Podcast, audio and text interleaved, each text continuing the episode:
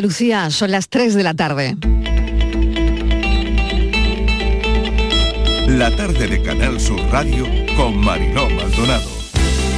Pues mira, la verdad el pescado está más barato que la carne y la fruta, mucho más barato. Si está barato compro medio kilo, si da más queso compro un cuarto.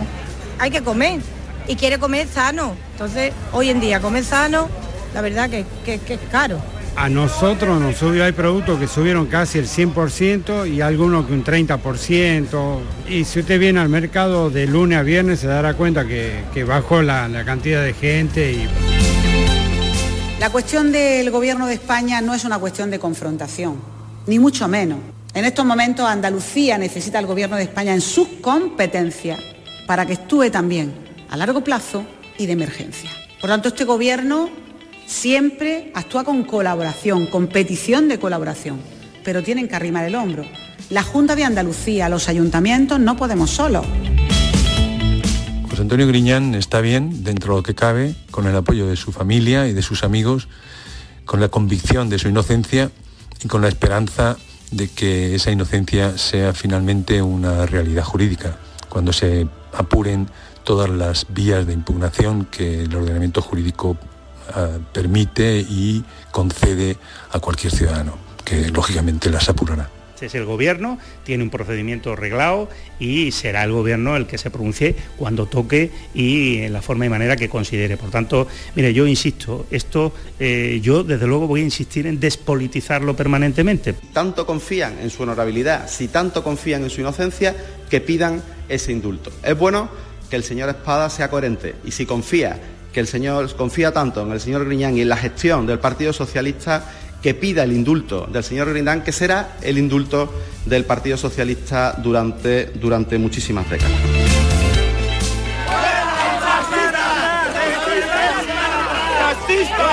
Un espectáculo lamentable. Las universidades, eh, la sociedad en general y las universidades, por lo tanto, son espacios de diálogo, son, eh, son espacios donde hay que intercambiar ideas, donde cada uno tiene que defender su idea, pero defenderlas con la palabra, nunca con la violencia. Y ya nos dicen que vamos a tener también una época con una incidencia de gripe alta, con lo cual tendremos que ser prudentes y por supuesto a los más vulnerables yo les aconsejo que se pongan mascarilla pero sobre todo responsabilidad. Una cifra bueno, que define un poco lo que es Canal Sur, más de 1.700.000 personas que todos los días se conectan con Canal Sur Televisión, o los 650.000 que el grupo de emisoras, todo el grupo de emisoras de Canal Sur Radio eh, hacen que cada día conecten con ellos también para informarse, entretenerse, o el millón eh, de usuarios únicos de la nueva plataforma OTT Canal Sur Más, que solo lleva seis años de vida y ya está consiguiendo unos, unos resultados espectaculares. Yo siempre digo la niña mimada de nuestro grupo de emisoras, de la RTVA, la joya de la corona, la alegría de la casa, Canal Fiesta Radio sin renunciar a esa esencia suya que la ha convertido en la compañía diaria de miles de andaluces, se renueva este año con una programación más fresca, más amplia, con más participación, con más y nuevos contenidos, con más y nuevos programas, con más y muy buenas voces.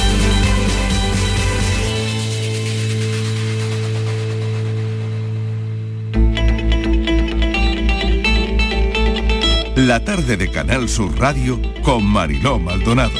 Viernes, acaban de oír los sonidos del día. ¿Qué tal? ¿Cómo están en nuestra línea de audios los protagonistas de la actualidad? Último fin de semana del verano, un viernes donde hemos presentado nuestra programación de la tele y de la radio, los estrenos de la temporada con mucha ilusión. Lo han oído en nuestra línea de audios. Movimiento temblor en Vélez Blanco, en Almería, intensidad 4. No se han notificado daños. Se ha sentido en Lorca, en Murcia. Si lo han notado, llámenos y nos lo cuentan las líneas de este programa siempre abiertas. Ya hay comité de crisis de la sequía, desde hace 25 años no se vivía nada igual.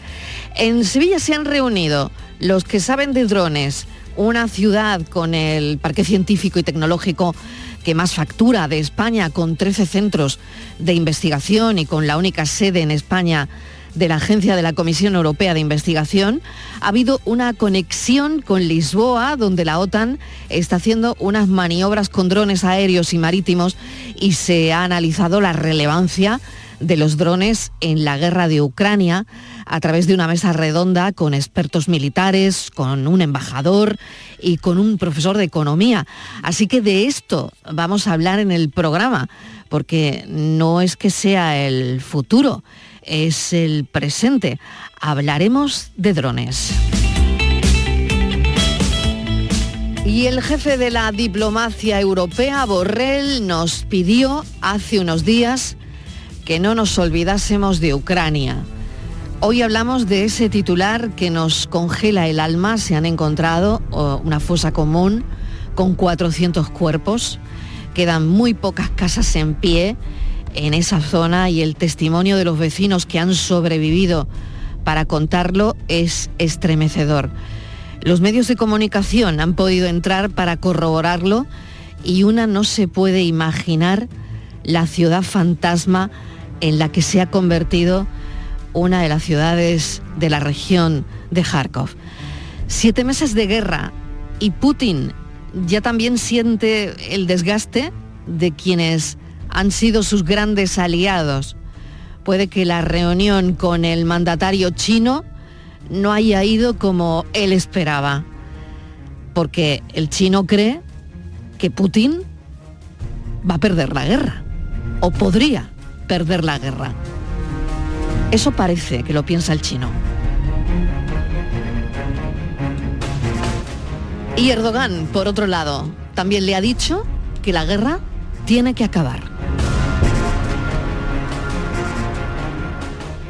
Otro asunto del día, 27% de los españoles está en riesgo de pobreza, el dato que pilla Europa sumida en una crisis por la escalada de los precios energéticos, de la inflación en general y por las consecuencias económicas de la guerra de Ucrania.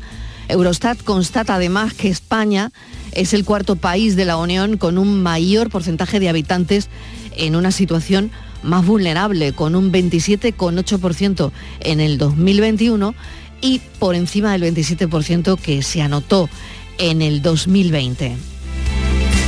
Y otro aviso que nos llega desde Australia, la gripe va a llegar fuerte este año y creen que va a llegar antes de que nos vacunemos. El 25 de octubre comienza la campaña de vacunación, a ver si podemos generar inmunidad y desde luego que Australia no lleve la razón en esto. Desde luego sería lo ideal, pero claro, en Australia ya saben, ya lo han vivido. Así que es un aviso que nos da a Australia, la gripe va a llegar fuerte este año y creen que podría llegar antes de que nos vacunemos. Enfermedad, el lupus eritematoso sistémico, es una enfermedad autoinmune que ataca a distintos órganos del cuerpo y que puede resultar muy grave en algunos casos. Verán, hay un equipo de científicos alemanes que han conseguido que la enfermedad del lupus entre en remisión. ¿Eso qué quiere decir? Pues que han eliminado la enfermedad con un tratamiento experimental. Ha ocurrido con cinco enfermos de lupus le han puesto este tratamiento experimental y se les ha quitado la enfermedad con una terapia que se usa para algunos cánceres de la sangre. Se llama CARTE, el tratamiento es pura ingeniería genética porque reprograma nuestras células para que ataquen a las malas. Hasta aquí todo perfecto, un descubrimiento maravilloso y que ojalá les sirva a muchísimos pacientes, ¿no? Hay un problema, que el tratamiento es caro, carísimo. Bienvenidos a la tarde.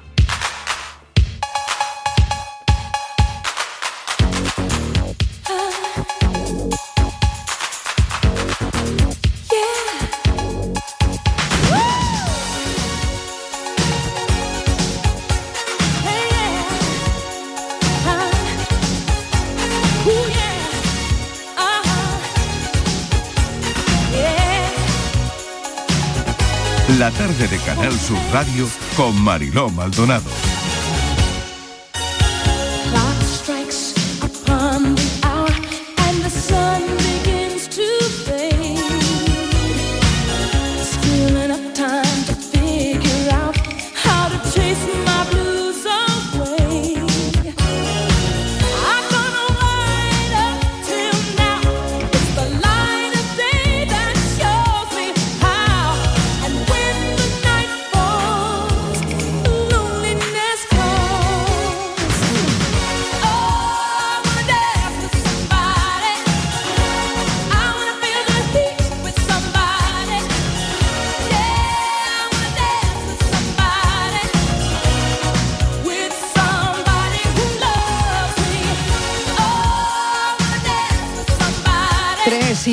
de la tarde y enseguida les cuento por qué hemos elegido esta canción, aparte de porque nos encanta y es muy de nuestro tiempo, de la gente que hacemos este programa. Bueno, ayer que hablamos de películas en el café y que fue tan divertido, tan entretenido, vamos a tener peli sobre Whitney Houston.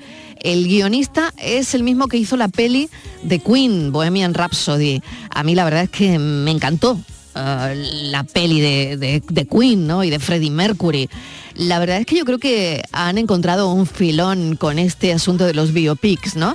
El título de la peli de Whitney Houston, adivinen, I Wanna Dance with Somebody. Quiero bailar con alguien que me ame. Esto es un temazo, hombre. Es un temazo de viernes que no lo decimos solo nosotros, que lo dice también la gente joven, ¿eh? Que es un temazo. Bueno, y lo que sabemos de la trama de la película I Wanna Dance With Somebody es que, eh, bueno, la, la película va a contar sus éxitos, pero también va a contar su muerte prematura, repentina, porque no se sabe mucho. Y los productores dicen que no se ha contado todo. Winnie Houston, que murió con 48 años, ya va a tener peli su biopic.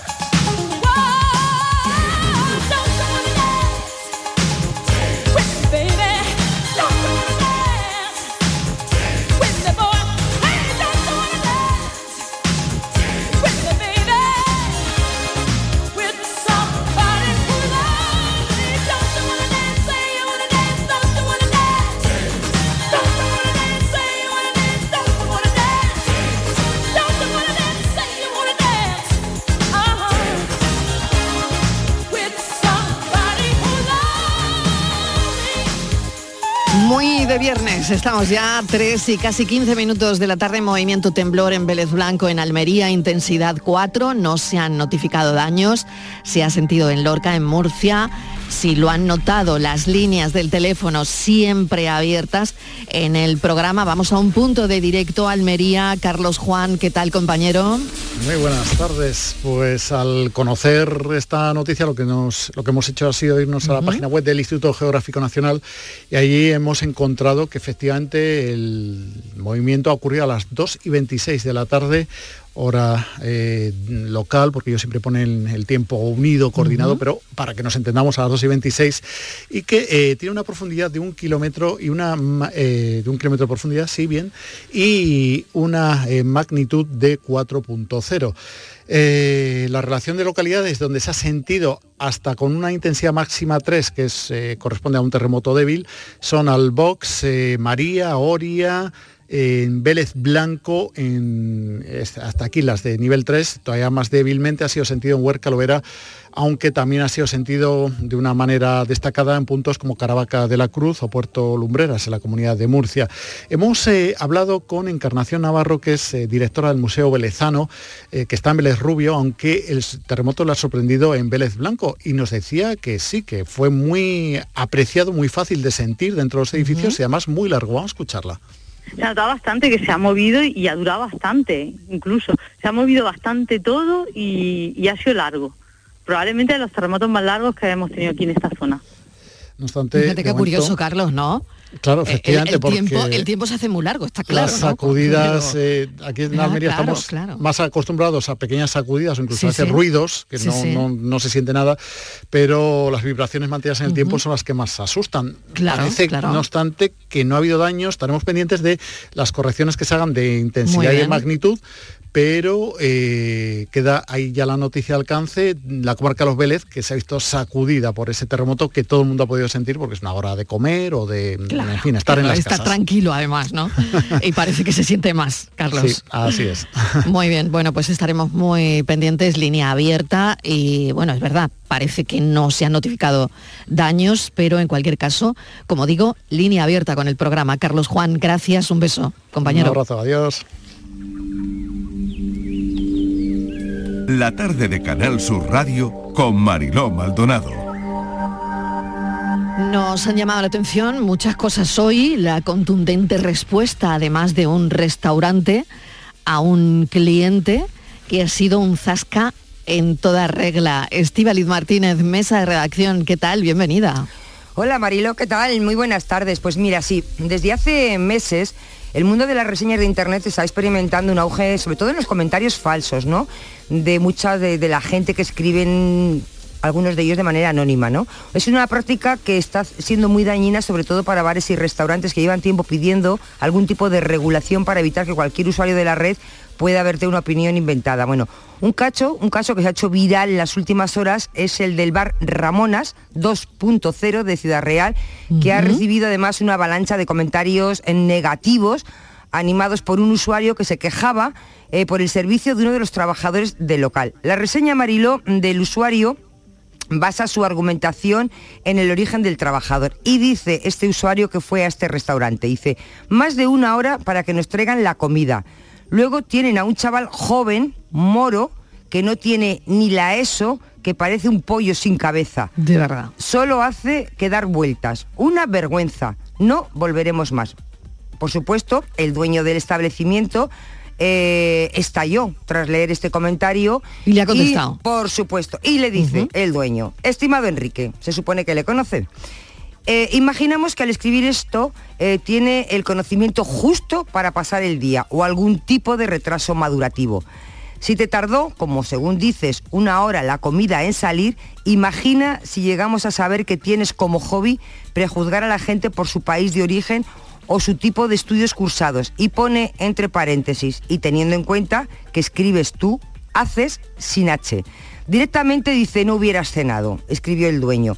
Quiero pensar, dice que esta reseña eh, dice que bueno que a estas alturas que no se puede permitir que no se puede permitir esto no que dice eh, porque si hay gente que piensa así dice el dueño a estas alturas de la vida nos da muchísima pena ese moro como tú le llamas, es una persona excepcional y es nuestro compañero, al cual siempre defenderemos ante cualquier, y dice, gilipollas profundo como en tú. Siento mucho ponerme a tu altura y llevar este, esto al insulto, pero es que no te mereces otra cosa. Buenas noches. Nos alegra enormemente saber que no volverás por el local. Esto así concluyó esto. Esto se ha hecho viral, eh, Mariló ha recibido un montón de, de like, de me gustas y muchísima gente, ¿sabes cómo ha respondido? Pues ha dado al 5 estrellas de Google para contrarrestar pues esta reseña tan negativa de este, de este usuario. Claro, esto tiene que ver con el mundo de las reseñas de internet, como decías al principio, pero pero con, con mucho trasfondo, ¿no? Con mucho trasfondo y con un zasca muy bien dado, ¿no? Por parte del, del restaurante. Bueno, pues vamos a otro asunto que tiene que ver con el Euribor y se nos han encendido las alarmas. Claro. Esta alarma que oyen, esta otra también, claro, todas, todas las alarmas, ¿no? Se nos encienden en la redacción las alarmas, claro. Esto cada vez que haya una noticia que tenga que ver con el Euribor, ponemos la alarmita, ¿no? Bueno, bueno, cruza el 2%, 2,22, ese 2% es eh, la media de este mes, ese porcentaje está en su máximo desde febrero de 2009, es el mayor encarecimiento, por eso suenan las alarmas, desde que el Euribor entró en vigor, desde que se tienen registros. En agosto estaba por debajo del 1%. ¿cómo es posible? Pero ¿cómo es posible que suba tan rápido y tanto? Y claro, y no solo es esto, son también las subidas de tipo que entraron en vigor ayer. Bueno, la foto es la foto es tremenda, ¿no? La foto es de subida y más subida todavía que parece que tiene que venir. Claro, ante esto nos hemos preguntado qué prevén pagar, qué vamos a pagar, porque si tienen una hipoteca de 400 euros, ¿cuánto vamos a pagar? ¿500?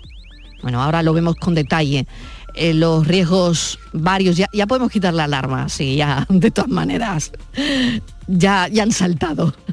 Bueno, los riesgos varios eh, nos han hecho que mm, preguntemos a un economista a esta hora, ¿no? Porque claro, aquí eh, hay riesgo de solvencia, hay riesgo también en el mercado de ventas, puede haber riesgos también de alguna manera u otra en el alquiler, ¿no? Porque claro, e, esto es muy simple. Quien no pueda pagar eh, su hipoteca o quien no pueda comprar, ¿qué va a hacer? Pues ir al mercado del alquiler. Por lo tanto, ¿qué va a pasar con el alquiler? Si hay muchísima demanda, más todavía, pues el alquiler subirá. Bueno, estos son algunos parámetros estivaliz y yo no sé si tienes algunos más. Pues sí, Marilo, mira, eh, yo es que eh, a esto hay que sumar todo lo que tú estabas diciendo, fíjate las economías domésticas que están soportando la elevada inflación del más del 10% que lo estamos viviendo en todos los productos necesarios en nuestro día a día, en la luz, en todo ello, ¿no? Un ejemplo, tú hablabas, ¿no? Porque yo creo que los ejemplos son muy claros. Una persona con un préstamo de 150.000 euros a 25 años, con un, con un diferencial del 1% sobre el Euribor, si le toca ahora revisión, va a pagar 122 euros más al mes, o sea, casi 1.500 al año. Si ese capital, en lugar de 150.000, usted lo que tiene es 180.000, pues esto se le va a disparar ya a 206 euros más al mes, 2.474 euros anuales. Y yo no le quiero poner a nadie mal el cuerpo, pero Mariló, las previsiones mm. no son buenas, eh, lo que viene parece que es peor, dicen que podría rondar el 2,5% el Euribor a finales de año y algunos analistas no descartan que el Euribor alcance el 3%. 3%, han oído bien, ¿eh? 3% y todo dependerá de cómo evolucione la economía europea y todo dependerá de si el Banco Central Europeo sube los tipos una o dos veces más este año. Por eso decíamos subiendo, subiendo y más. Vamos a charlar con una voz autorizada, Antonio Pedraza, economista, presidente de la Comisión Financiera del Consejo General de Economistas. Señor Pedraza, bienvenido, gracias por atendernos a esta hora. Sí, buenas tardes. ¿Cuál es su análisis? Mm. lo estáis diciendo bien. Menos mal, menos mal porque hemos dado muchos datos. Sí, sí, lo estáis diciendo bien. Mira, solamente matizar una cosa eh, la media del Euribor en agosto fue del 1,25 y en septiembre la media que tenemos es del 1,993.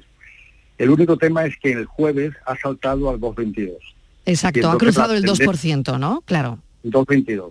Entonces la, tendencia, lógicamente, de esa media va a ser aumentar porque estamos solamente en la mitad del mes de septiembre. Y ya te digo o sea que, se supone, perdone, señor Pedraza, se supone que septiembre estará en el 2 pues con seguridad absoluta, porque nos queda la mitad de septiembre y estamos en el 2.22 ahora desde el pasado jueves, desde ayer. ¿Qué hacemos? a ver. Efectivamente la mayor del 2009. Claro, eh, a la gente le preocupa ahora mismo, yo ponía una alarmita y es porque, claro, eh, la gente estará haciendo sus cuentas, ¿no? Y pensando, bueno, ¿qué vamos a pagar, no? No, esto, esto va a afectar muchísimo a la demanda. ¿eh? Como habéis dicho vosotros, eh, eh, vamos, yo te pongo un ejemplo, una hipoteca de 145.500 euros, que es la media con la que barajamos nosotros, a un 2% se pone prácticamente un encarecimiento de 2.000 euros al año. Es un encarecimiento muy fuerte.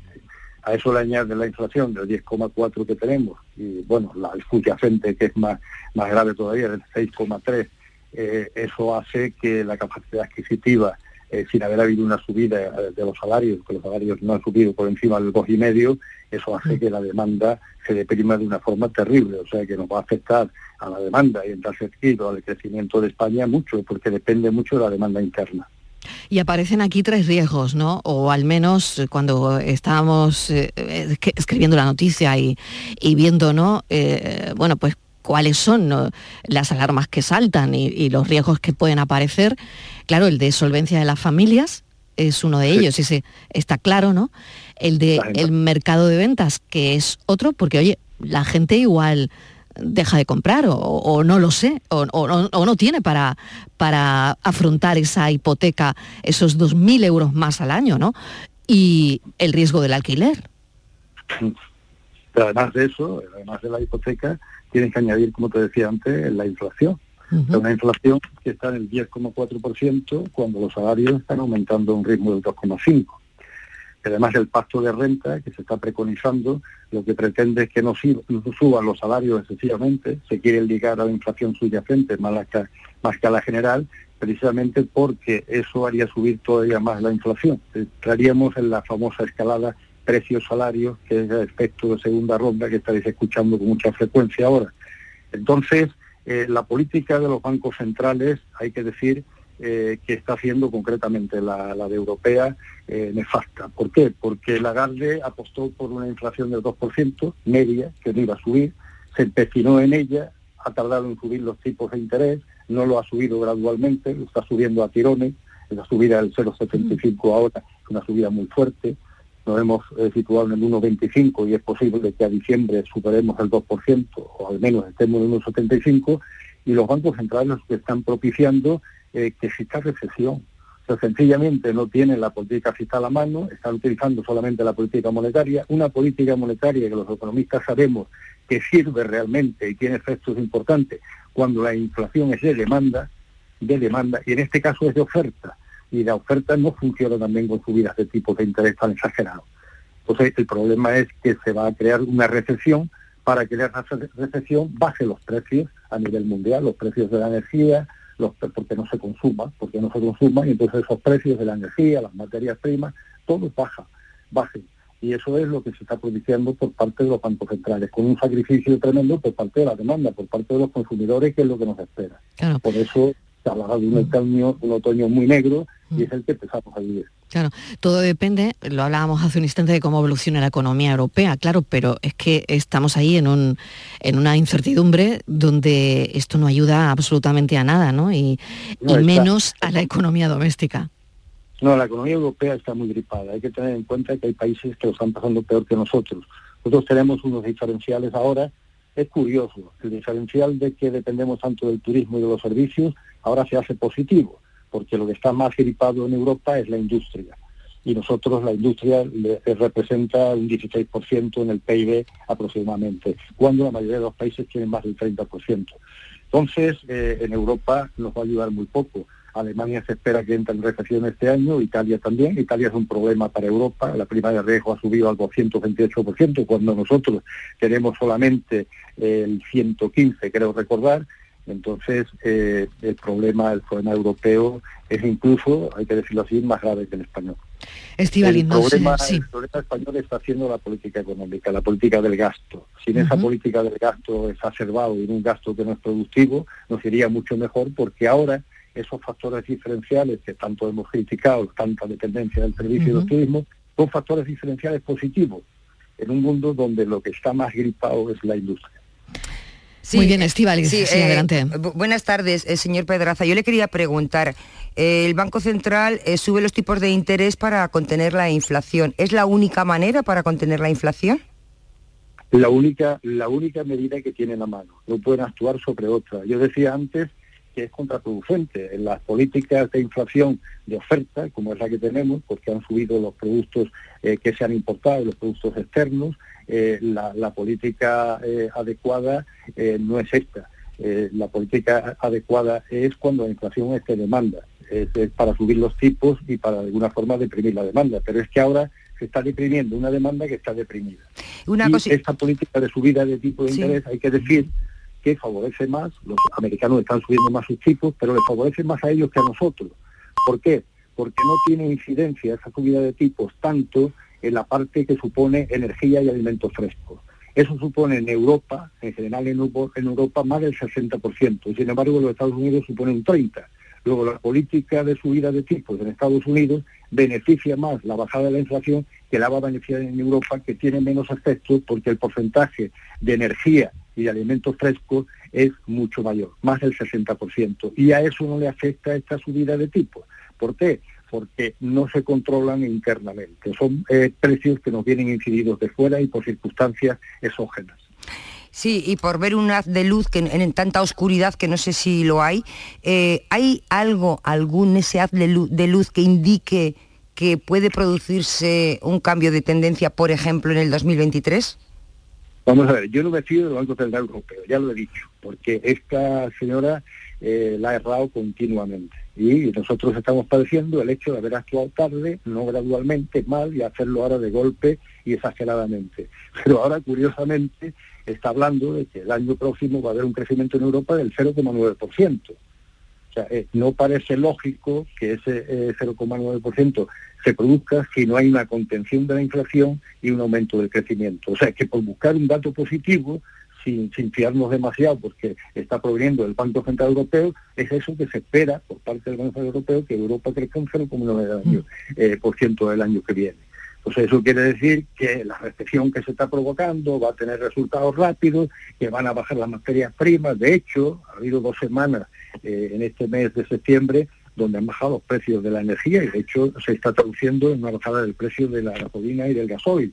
Entonces, que e, esa recesión lo que está produciendo, lo que está buscando es que se demande menos, ¿eh? castigar más a la, a, la, a, la, a la, demanda, al consumo, a las economías familiares y que de alguna forma por esa vía se cree recesión. La recesión, si funciona muy rápidamente, para que bajen los precios, eh, que, se controle la inflación y que de alguna forma eh, se pueda atisbar algo de crecimiento. Y vuelvo a repetir que esos 0,9 que están preveyendo ellos de crecimiento del año que viene, si se produjera, que yo no lo creo, no soy tan optimista, precisamente por la errática que lleva la conducta del Banco Central Europeo, pues, pues sería algo positivo a lo que agarrarnos, por lo que me estáis diciendo. Muy bien, y la luz que hoy ha, bajado algo, en fin. Bueno, pues eh, Antonio Pedraza, le agradecemos enormemente que nos haya explicado con detalle todo esto que nos preocupa y nada, seguiremos sobre, sobre la noticia y sobre la economía, no nos queda otra. Antonio Pedraza es economista. sí pero deciros una cosa, yo estaba escuchando a vosotras y lo estabais comentando perfectamente, muy bien. Eh, yo digo, no me están dejando campo para hablar, porque estabais tocando todos los palos con mucha brillantez. ah, bueno, me, alegro, me alegro, señor Pedraza. Enhorabuena ambas. Muy bien, dicho, dicho de su parte, pues la verdad es que eh, nos sentimos reconfortadas. Gracias, un, un, saludo muy amable, muy amable. Antonio Pedraza es economista, presidente de la Comisión Financiera del Consejo General de Economistas. Y claro, hay que contar la trastienda y es que claro, para para poder contarles estas cosas nos tenemos que emplear a fondo, la verdad. Y siempre buscamos voces autorizadas como la de Antonio Pedraza.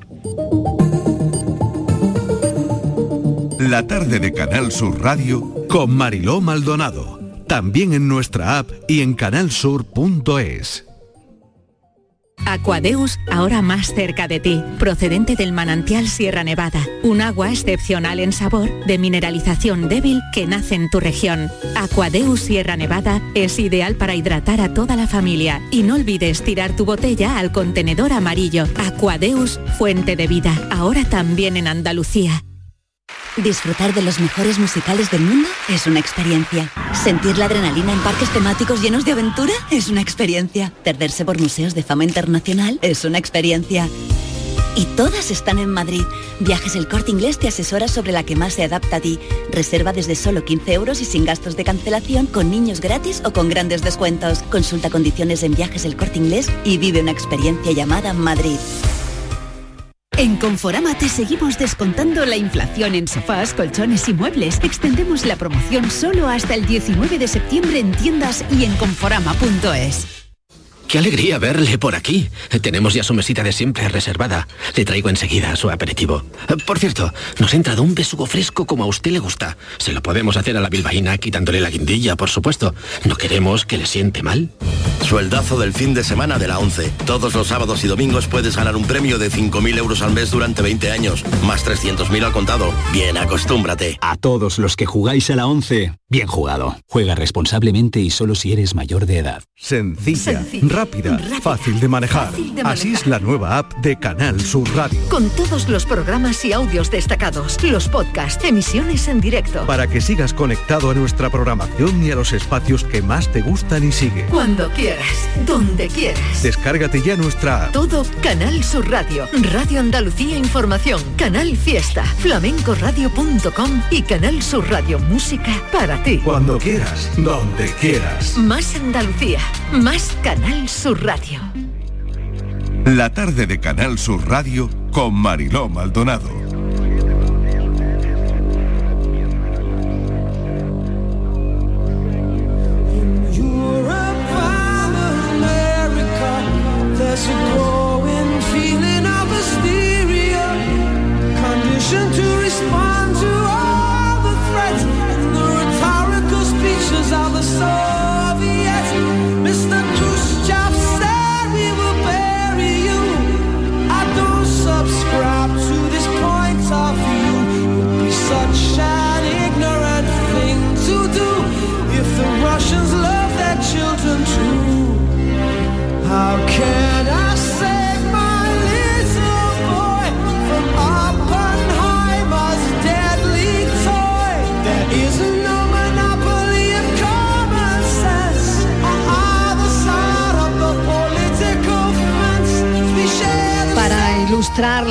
Siguiente historia que les vamos a contar en la tarde de Canal Sur Radio, me tengo que ir a principios de agosto, donde Estados Unidos se cargó a Imán al-Zawahiri, el líder de Al-Qaeda, el sucesor de Bin Laden, y lo hizo con un dron en Afganistán, ¿no? Eh, era una mañana de domingo, eh, estaba en concretamente a las 6 y 18 minutos, estaba en su residencia de, Kabul, en el balcón de la vivienda, y un dron eh, disparó dos misiles Hellfire y, y lo dejó en el sitio, claro. Me llama muchísimo la atención esto que hacen los drones, ¿no? De esta forma, porque ya no es el futuro, esto es ya el presente, Estíbaliz. Sí, Marilo, y de esto se está hablando, se ha hablado muchísimo desde el miércoles en Sevilla. Fíjate, el cielo de los que estábamos en Sevilla hoy, de este viernes, ha sido el escenario de la exhibición de los drones que ha organizado UNBES, que es la empresa, bueno, el organismo que ha montado el séptimo congreso en, en Sevilla. Lo ha hecho como, como colofón, ¿no? Es el primer congreso, aunque es el séptimo, pero el primero que se celebra en España dedicado a los drones y fíjate que ha abarcado todos los ámbitos, el aéreo, el terrestre y el marítimo. Ha sido un evento aeroespacial muy importante y por las dimensiones que ha tenido, eh, podemos decir casi que acerca a la capital sevillana a ser la sede de la Agencia Espacial Española. Tú decías que hablabas de drones, no del, presente. Por supuesto que sí, porque es eh, ha sido un interesante congreso donde se ha analizado a los drones desde todos los ámbitos. Por ejemplo, la importancia de los drones para la seguridad y la vigilancia en los sistemas eh, remontantes tripulados, en el ámbito marítimo. Están adquiriendo una gran relevancia eh, en todo. Por ejemplo, una conexión, hablabas al principio, con Lisboa, donde la OTAN está haciendo unas maniobras con drones aéreos y marítimos. Se ha analizado la relevancia de los drones en la guerra de Ucrania. Lo último, por ejemplo, es que Rusia lanza una ofensiva de drones suicidas iraníes contra, eh, contra Ucrania. Esto es lo último que tenemos, ¿no? Y hemos conocido, fíjate, Mariló, en cuanto, yo no sé si al final se van a limitar los drones a, algo bélico, ¿no? Hemos conocido eh, que es un dron suicida eh, israelí, dice que es el más mortífero del mundo, es un vehículo aéreo, es un arma de precisión, de un alcance de mil kilómetros, que puede permanecer en el aire hasta seis horas y es ahora mismo el considerado el más avanzado en la actualidad. Nos estábamos preguntando, ¿no? Si ojalá nunca tengamos que ver guerras, pero si las guerras del futuro se librarán con drones, ¿no? Pero los drones, Mariló, eh, van mucho más allá. Eh, son drones de ciberseguridad, drones para la nueva movilidad aérea urbana, drones eh, para el Ministerio del Interior, la Policía, la Guardia Civil, aeropuertos, bueno, donde queramos vamos a ir viendo a partir de ahora drones. Tenemos la suerte de contar en el programa con un gran experto, se llama Antonio Sousa, es consultor, asesor del sector de los vehículos aéreos no tripulados eh, UAV de Sousa Consultor, es experto en infraestructuras aeronáuticas y de defensa, profesional de reconocido prestigio de normativa nacional e internacional sobre drones y también pertenece a la Comisión de Drones de la Agencia Espacial Estatal de Seguridad Aérea. Eh, colabora, por supuesto, con la Comisión Europea para estos temas. Señor Sousa, bienvenido, gracias por atender a la tarde. Hola, ¿qué tal? ¿Cómo estamos? Buenas tardes. Bueno, ¿cómo se, cómo se siente en Sevilla? Un placer estar por, por andar. Por Andalucía. Ay, le oigo mal, creo que he perdido la conexión. Eh, vamos a intentar mejorar esa comunicación porque es muy interesante esta conexión que tenemos con Antonio Sousa. ¿Me oye, Antonio? Sí, Ay, ahora, mejor, ahora mejor. Bueno, me decía que está encantado en Sevilla, ¿no? Estamos eh, encantados de estar en, en Andalucía, en Sevilla además, y disfrutar de esta temperatura y, y de esta ciudad, ¿no? Así que la verdad es que pasándolo bien estos días. Bueno, ¿cómo es el día a día eh, de toda esta industria? Porque eh, no sé si existen ya grandes y, y potentes empresas en España. Pues la verdad es que es una industria que llevamos eh, regulando normativamente desde la Administración Pública, nosotros yo como asesor externo ¿no? y, y la Administración Pública con sus propios equipos de trabajo desde 2014 en el ámbito civil, eh, anteriormente en el ámbito militar, como estaba diciendo, evidentemente los drones ya habían hecho un despliegue y una puesta en escena, ¿no? que todos sabemos, todos hemos asociado el dron a la parte de defensa y ahora lo estamos empezando a asociar a la parte civil, al uso civil, a las aplicaciones, a la administración pública y las empresas están naciendo y además están naciendo con el apoyo de grupos empresariales de prestigio en España y potentes.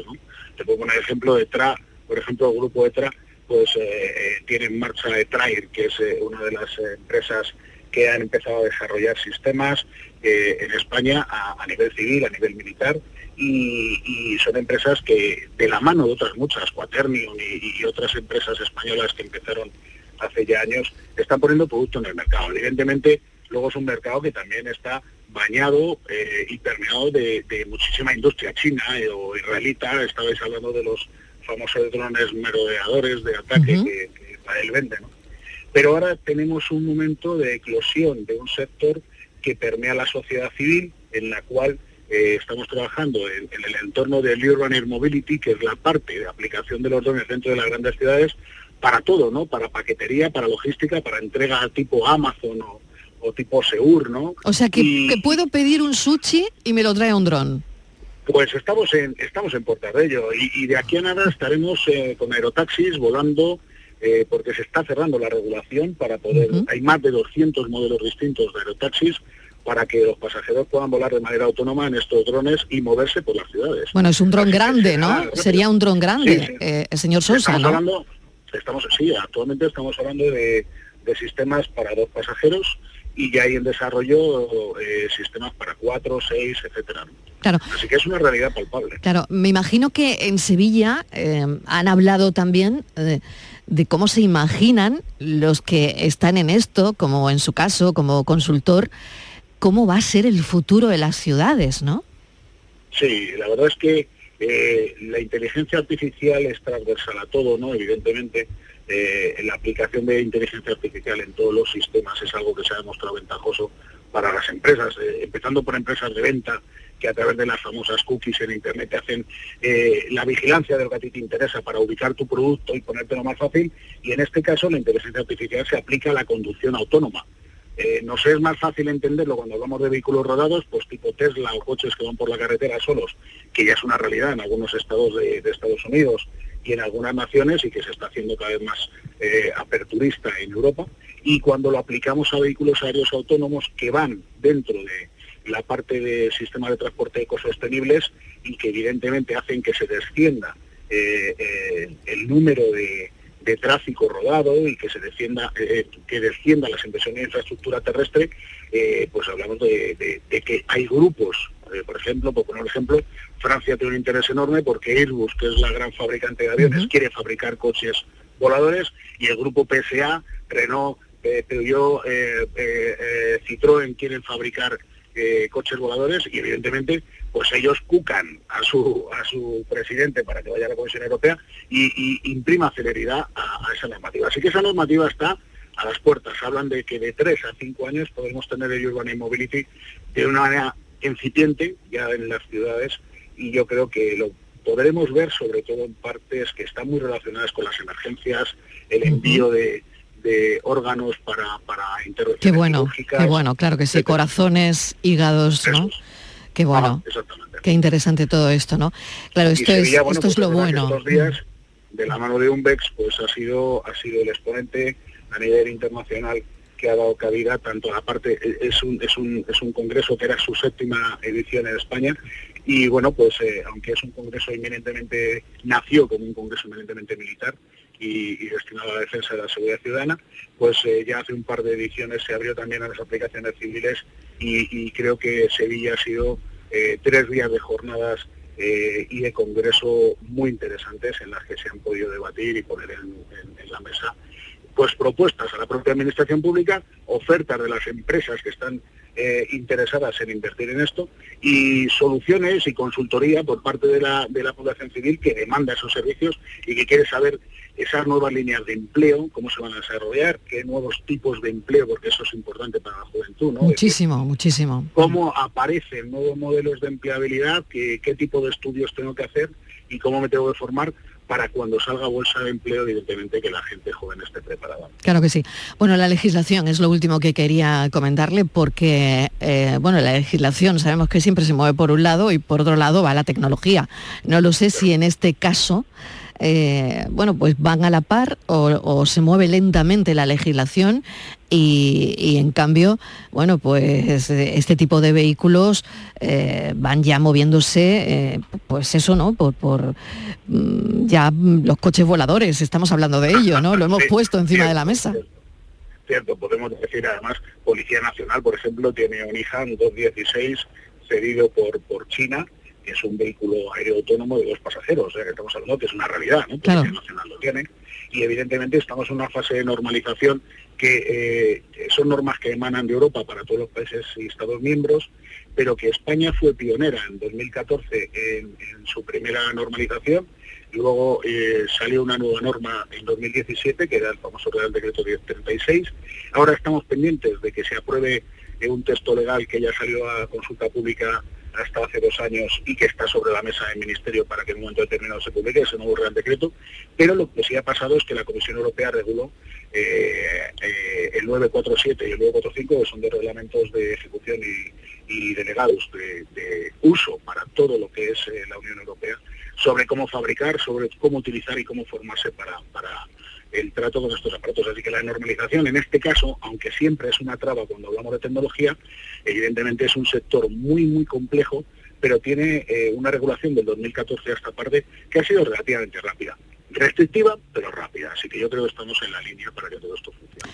Señor Sousa, pues muchas gracias por habernos atendido. Mm, lo de Sevilla ha ido fenomenal, así que bueno, mil gracias por habernos contado lo que ha pasado en el cielo de la provincia de Sevilla estos días, que ha sido escenario de exhibiciones de, de drones y se ha hablado de todo lo que nos acaba de comentar tan interesante.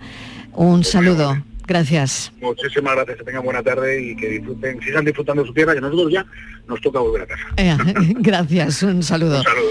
Vamos con la foto del día, Virginia Montero. Buenas tardes, este jerezano, eh, la foto de imagen de hoy, que no os lo decía, es Jorge Zapata, jerezano afincado en Málaga, fotógrafo de la agencia EFE desde el año 2005.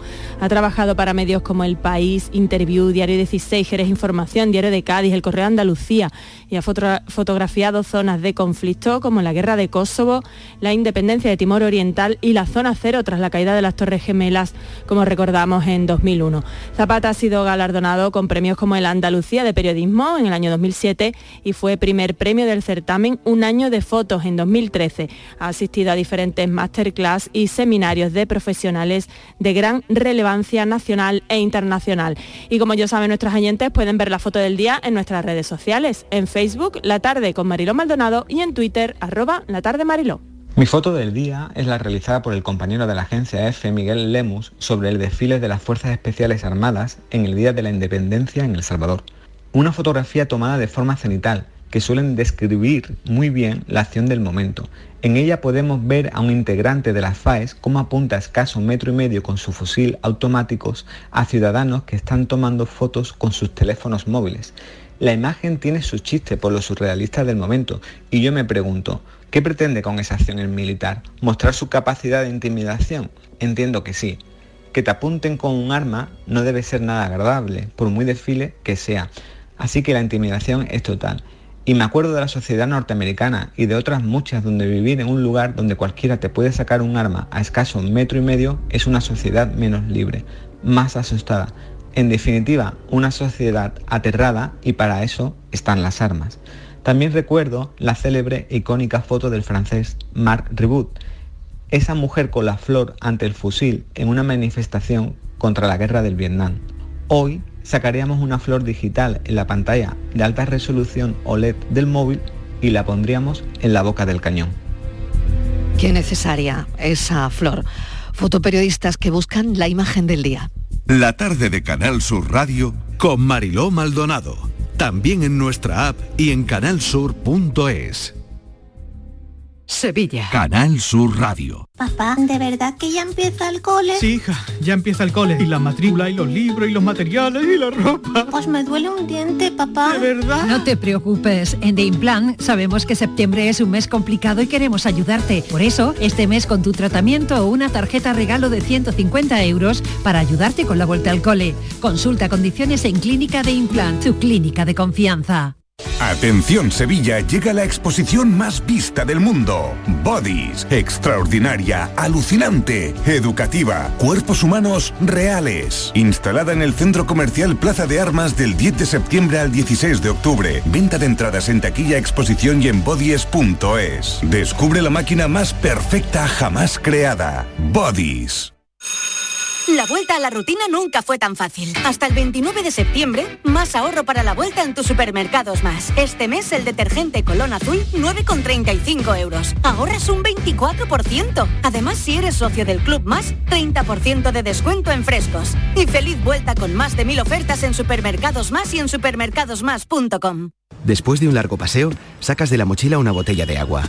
Bebes el último trago y guardas la botella de plástico para después depositarla en el contenedor amarillo para que se convierta en la mochila de alguien, que después... En la economía circular, cuando reciclas, los envases de plástico se convierten en nuevos recursos. Recicla más, mejor, siempre. Lipasan y Ecoembes.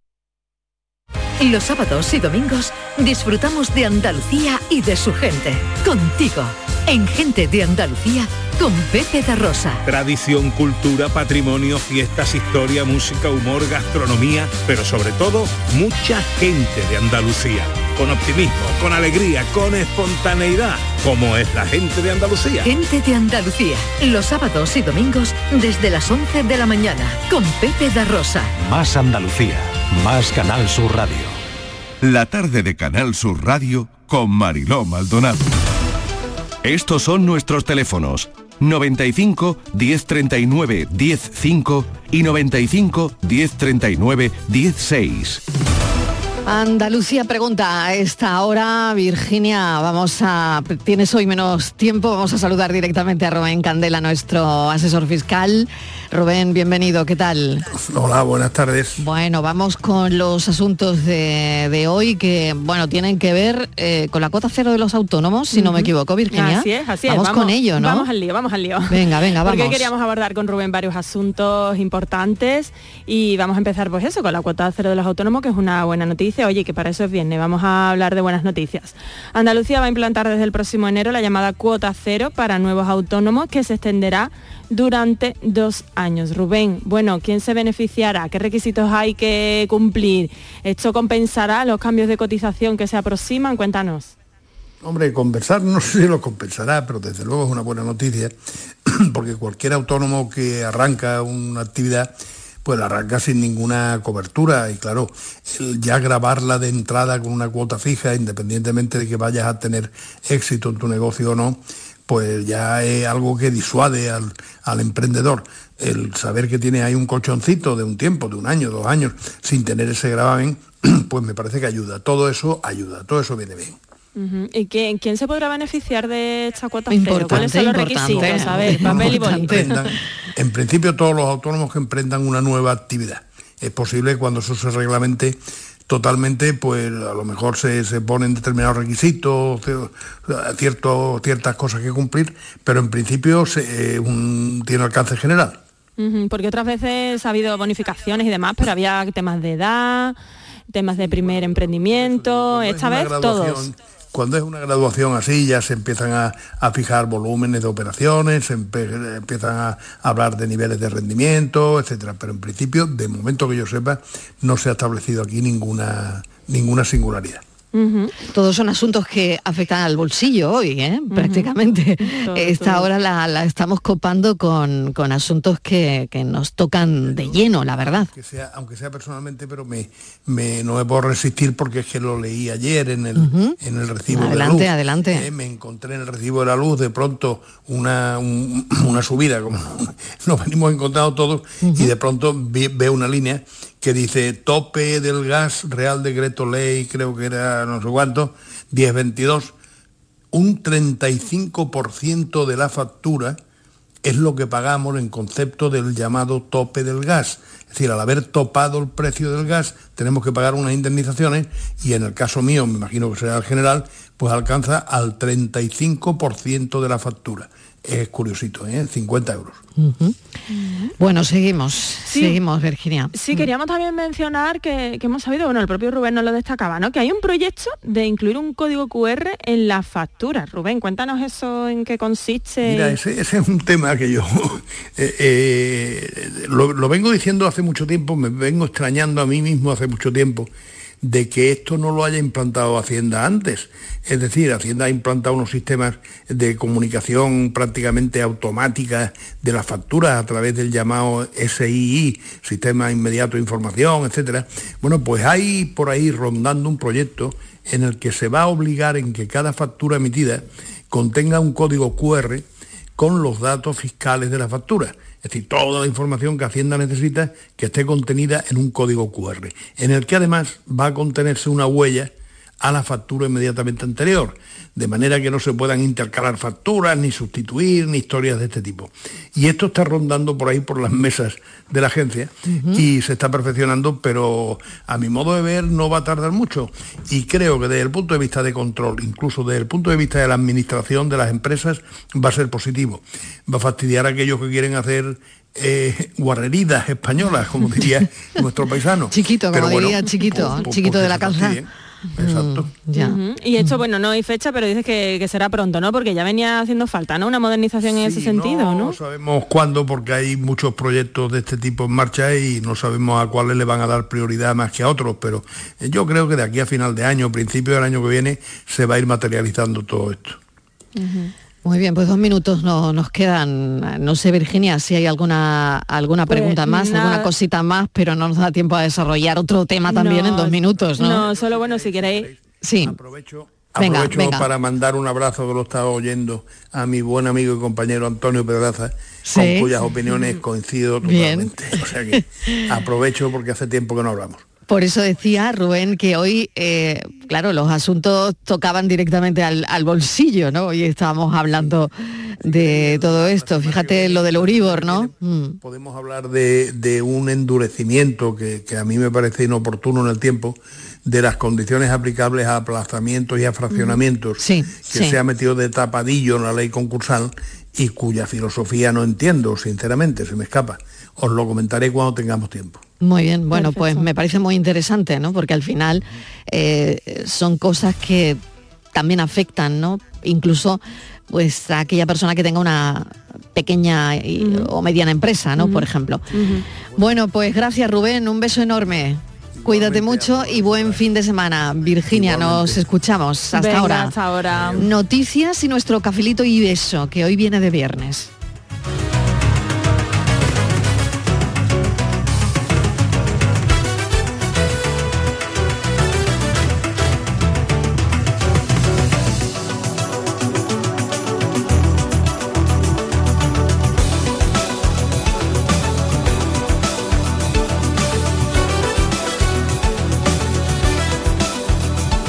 La tarde de Canal Sur Radio Con Mariló Maldonado. También en nuestra app y en canalsur.es.